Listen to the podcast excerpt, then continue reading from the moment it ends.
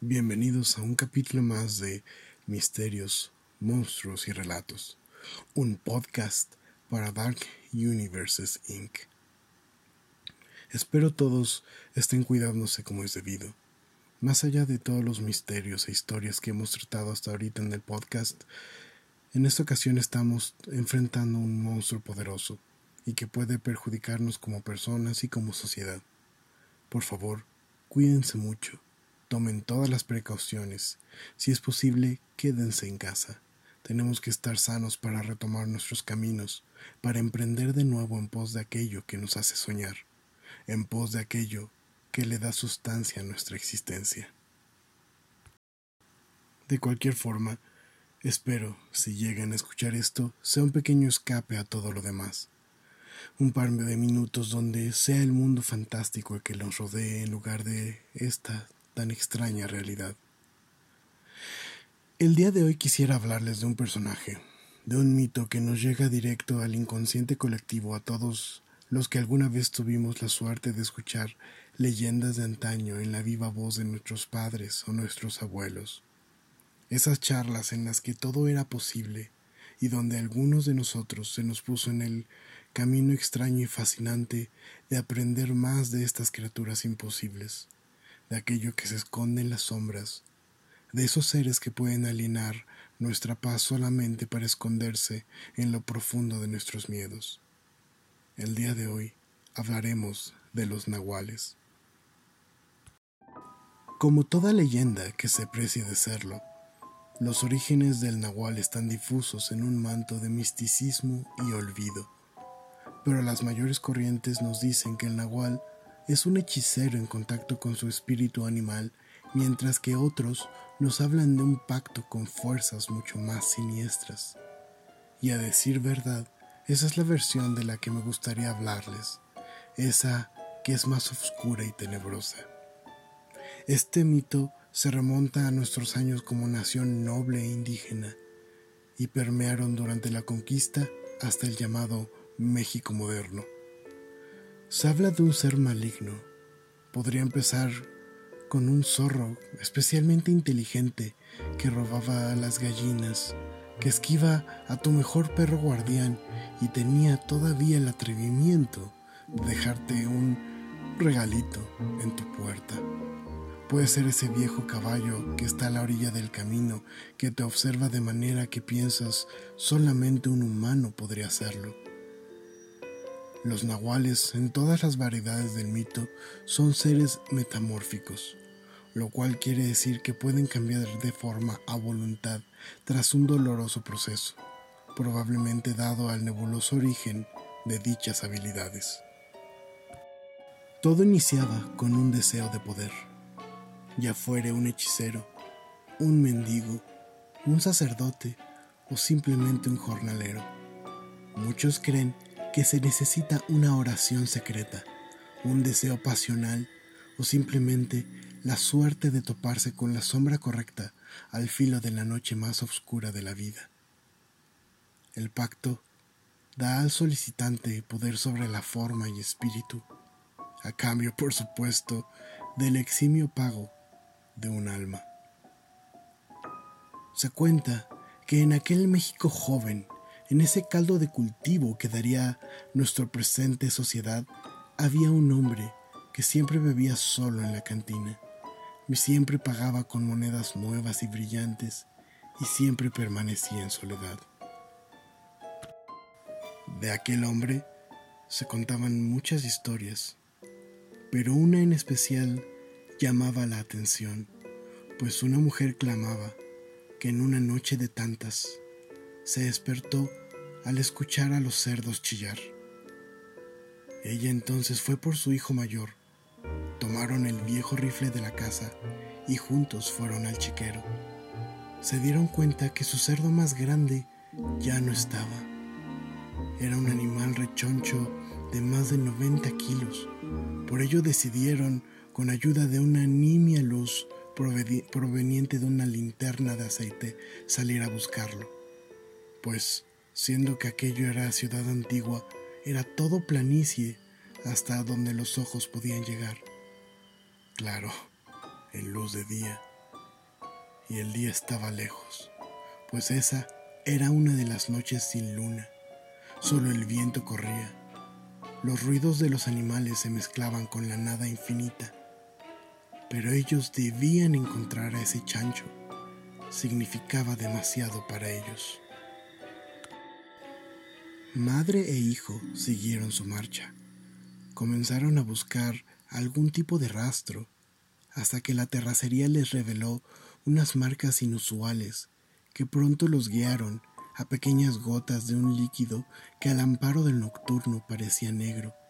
Sin embargo, al tocarlo el muchacho supo que era sangre, aún tibia, y por su experiencia él creía que era sangre de puerco. Pero se necesitarían varios coyotes de buen tamaño para llevarse un animal de ese tamaño. ¿Qué sería capaz de hacer tal cosa? Por desgracia, la respuesta estaba frente a ellos. La lámpara miserablemente alumbraba lo que parecía ser un asno, pero aquel burro era enorme, parado en dos patas como un hombre, y sostenía al puerco ya sin vida como lo haría un cargador de bultos. Los ojos negros e ingentes los miraban con recelo, y de pronto éste simplemente se soltó a carcajadas, una risotada terrible con voz de hombre y bestia. El muchacho dejó caer la linterna y disparó, solamente para escuchar las pisadas del asno huyendo mientras continuaba esa risa terrible. El joven tomó a su madre para regresar a toda prisa a su jacal. No había respuestas, solamente miles de preguntas. Al día siguiente, siguieron el rastro de la sangre seca de su puerco, solo para que éste terminara a las afueras de un rancho. Y el rancho era precisamente de aquel hombre que tomaba solas en la cantina. Otros hombres clamaban haber visto a un perro negro de considerable envergadura que merodeaba por el rancho del hombre. Nunca ladraba, solamente se paseaba por la finca vigilante, siempre observando con ojos negros que parecían no tener vida. Eran muchas las historias, más los rumores, pero sobre todo el pueblo le tenía miedo a aquel sujeto Nadie se acercaba, nadie tenía el valor, hasta que una tarde, aquel muchacho que había perdido a su mejor cerdo entró con el viejo rifle colgando a su costado, acusando a aquel hombre de haber matado y robado a su mejor animal. Él le dijo que sabía perfectamente quién era, o mejor dicho, qué era. Pero aún así el hombre no contestaba ni siquiera cuando el muchacho levantó el rifle. Tienes agallas, muchacho, dijo aquel sujeto mientras tomaba su trago sin siquiera ver al muchacho a la cara. Tú me debes dinero. Ese era mi mejor puerco, clamó el joven. El tipo sonrió ligeramente se levantó revelando la mole de hombre que era. El muchacho le, apuntó directo al rostro, a lo que el hombre simplemente contestó. La otra noche no lograste matarme. ¿Qué te hace pensar que hoy sería diferente?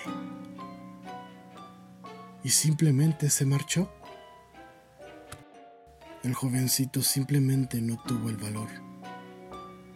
Pero a partir de esa noche, comenzó a resguardar a sus animales, rifle en mano, escondido, hasta que simplemente se hartó, se armó de valor y decidió una noche de tantas ir a la finca de aquel sujeto. Saltó la cerca, se adentró por aquella casona vieja, por aquellos muros que parecían haber observado cientos de años, por aquel aire que pesado entraba en sus pulmones, esa casona que parecía ser más fría, aquel lugar que parecía abandonado. Finalmente, después de algunos minutos, encontró a su enemigo, recostado sobre un viejo gabán, rodeado de velas. Entonces el hombre se hincó sobre aquel roído pedazo de tela y comenzó a revolcarse. La visión era terrible, los huesos parecían estarse rompiendo, los tendones, la piel, su voz se convertía por momentos en alaridos que helaban el alma. Pronto perdió sus ropas, su piel comenzó a oscurecerse, sus pies se deformaron y emergió algo terrible. Esa misma forma, esa misma forma de antes, el asno enorme. Y por desgracia, fue lo último que pudo ver en su vida. Esa fue nuestra historia del día de hoy. Es un poco del relato del Nahual, de las historias que nuestro padre nos contaba cuando éramos niños, que a su vez su padre y su, su abuelo le, le habían relatado. Es, es divertido imaginarnos una criatura de semejante envergadura. Imagínense tenerlo enfrente, olerlo, percibirlo. Por supuesto, debe ser algo terrible. Y cabe destacar que, al menos en la tradición que, que nos legaron a nosotros, se dice que si uno tiene a un nahual enfrente, uno puede clavar una daga, un puñal en la tierra, y eso debería someter al nahual. Por supuesto que quien escribe estas reglas, ¿verdad? Pero bueno, esa ha sido nuestra historia por el día de hoy. Espero la hayan disfrutado. Si tienen algún comentario, por favor enviar un correo a darkuniversesinc.gmail.com y pues estén a salvo, estén seguros. Y hasta la próxima. Gracias.